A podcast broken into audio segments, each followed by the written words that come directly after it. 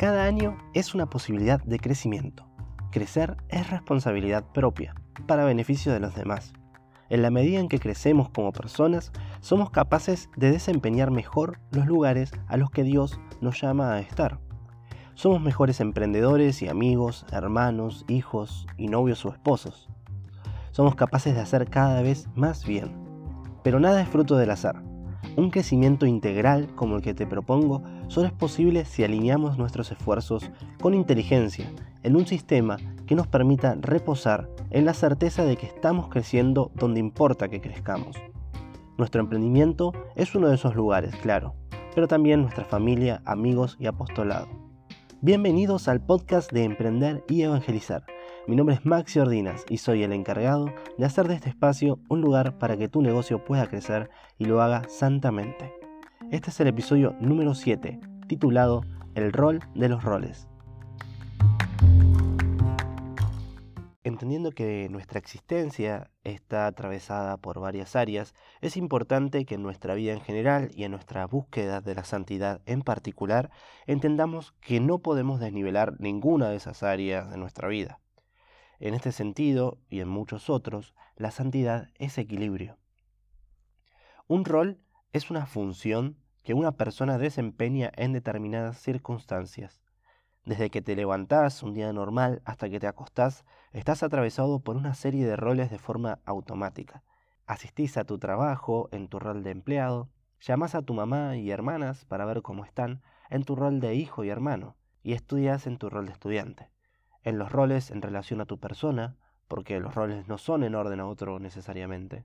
Rezás tus oraciones habituales, por ejemplo, en tu rol espiritual. Te alimentás con comida sana en tu rol físico y disfrutás de tu música preferida en tus viajes, en tu rol de diversión, digamos.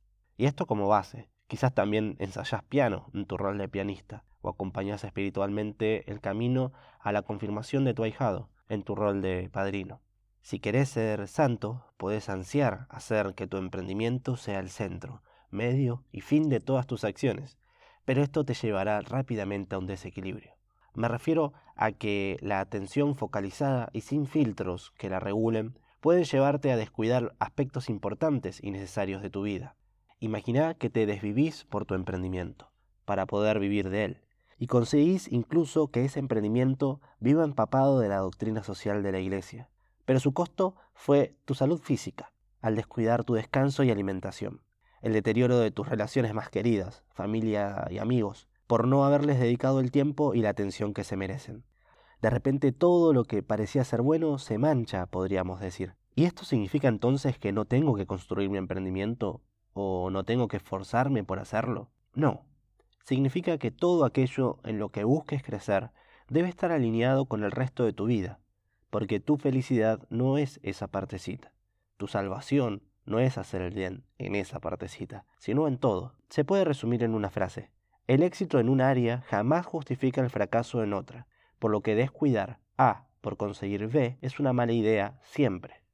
En las planificaciones, los roles cumplen esa función, la de filtrar nuestros esfuerzos para evitar que todo se direccione hacia un lugar que nos desequilibre, al mismo tiempo que nos asegura el crecimiento en las áreas de nuestra vida que veamos como importantes. Acá un paréntesis. Si aún no planificaste tu año, te recomiendo hacerlo. No importa mucho en qué momento estés escuchando esto. Al finalizar el año, planificado incompleto, planificarás el año entero. La planificación te ayuda a ordenar tu vida como pocas cosas lo pueden hacer. Podés profundizar sobre esto en el capítulo 4 del podcast. Y podés descargar la guía gratuita eh, de planificación en emprender-evangelizar.com barra recursos. Cierro paréntesis. Sucede que en la vorágine del año perdemos perspectiva. Me refiero a que las tareas cotidianas nos tienen por momentos saturados haciéndonos reaccionar constantemente para mantener todo bajo control. Y esa es la palabra importante, reaccionar. Reaccionar está bien, pero vivir reaccionando nos mantiene viviendo según causas externas a nosotros.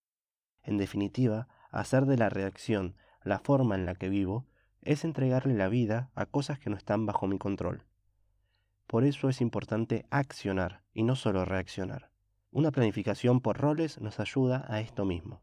Otra forma de decirlo es que en medio de esa lucha por asegurarnos de atender los urgentes, podemos caer en el descuido de lo importante, que no siempre son lo mismo. ¿Hay cosas urgentes e importantes? Claro. Pero también hay cosas urgentes y no importantes, y te aseguro que son muchas más de las que pensás. ¿O nunca te pasó, por ejemplo, de posponer una cena en familia por cumplir con otras obligaciones menos importantes, pero más urgentes? O quizás por el afán de recibirte, descuidas tu salud en la alimentación y el descanso diario. No sé cuál sea tu caso en específico. Lo cierto es que priorizar nuestro crecimiento en algo no justifica nuestro descuido de otra cosa importante, sobre todo porque sin darte cuenta estás formándote el mal hábito de hacer las cosas de esa manera. Y en el largo plazo, lo que hoy es una cena suspendida termina por ser un deterioro real en las relaciones. Cada vez que quieras crecer en algo, descuidarás otra parte de tu vida, porque así te has acostumbrado a hacerlo, y porque así lo es normal. En cambio, si consideras cuáles son los aspectos o roles de tu vida en los que deseas crecer, es más sencillo llegar a fin de año, por ejemplo, con un resultado más integral, que incluya todos los aspectos importantes de tu vida.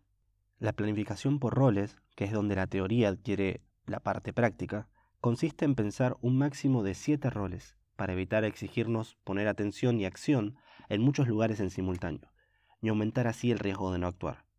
Y una vez definidos, plantear un máximo de tres objetivos anuales por rol. De nuevo, siete roles máximo, con un máximo de tres objetivos por rol. Es importante que tus roles contemplen al menos estos tres enfoques. Primero, personal, abarcando tu espiritualidad, tu salud y tus hobbies, por ejemplo. Segundo, en relación a los demás, tu apostolado, tu familia y amistades, tu pareja. Y tercero, en relación a tu vida profesional emprendedora. Si todo sale como corresponde, tendrás al final de esta actividad una serie de cosas a cumplir a lo largo del año. Esas cosas a cumplir son mejoras en tu vida actual, que incluyen todos sus aspectos importantes. Mantenerse en este ritmo de crecimiento te traerá consecuencias en el corto plazo asombrosas y en el largo plazo increíbles. Mejorar de forma constante es garantía de mayor impacto. Ser cada día mejor novio o novia, hermano o hermana, emprendedor o emprendedora, nos asegura ser cada vez más bien en donde sea que nos desempeñemos. Te repito, los roles y sus objetivos son parte de una planificación anual. Y si todavía no la hiciste, te recomiendo visitar nuestra web y descargarla. Puedes encontrar la guía paso a paso de planificación anual en www.emprenderyevangelizar.com barra recursos. Estás llamado a hacer el bien en diversas áreas de tu vida.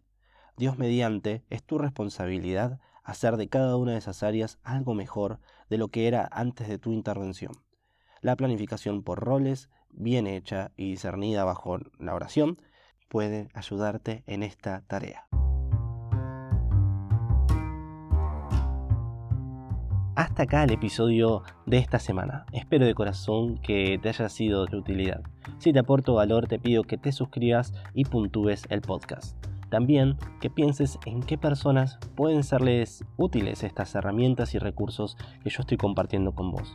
Estamos en constante búsqueda de nuevos emprendedores que busquen la santidad a través de su emprendimiento, que busquen hacer de este lugar un lugar mejor a través de su emprendimiento. Así que si conoces a alguien que esté emprendiendo o que tenga las capacidades para emprender, no dudes en comentarle de emprender y evangelizar. Hasta la próxima semana.